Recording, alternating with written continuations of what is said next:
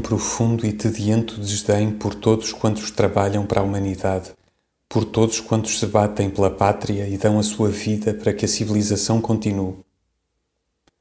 Um desdém cheio de tédio por eles, os que desconhecem que a única realidade para cada um é a sua própria alma, e o resto, o mundo exterior e os outros, um pesadelo inestético, como um resultado nos sonhos de uma indigestão de espírito.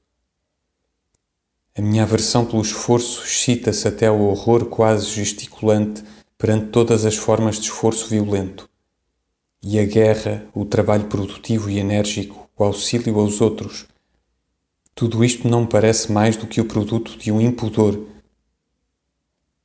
E perante a realidade suprema da minha alma, tudo o que é útil e exterior me sabe frívolo e trivial ante a soberana e pura grandeza dos meus mais originais e frequentes sonhos. Esses, para mim, são mais reais.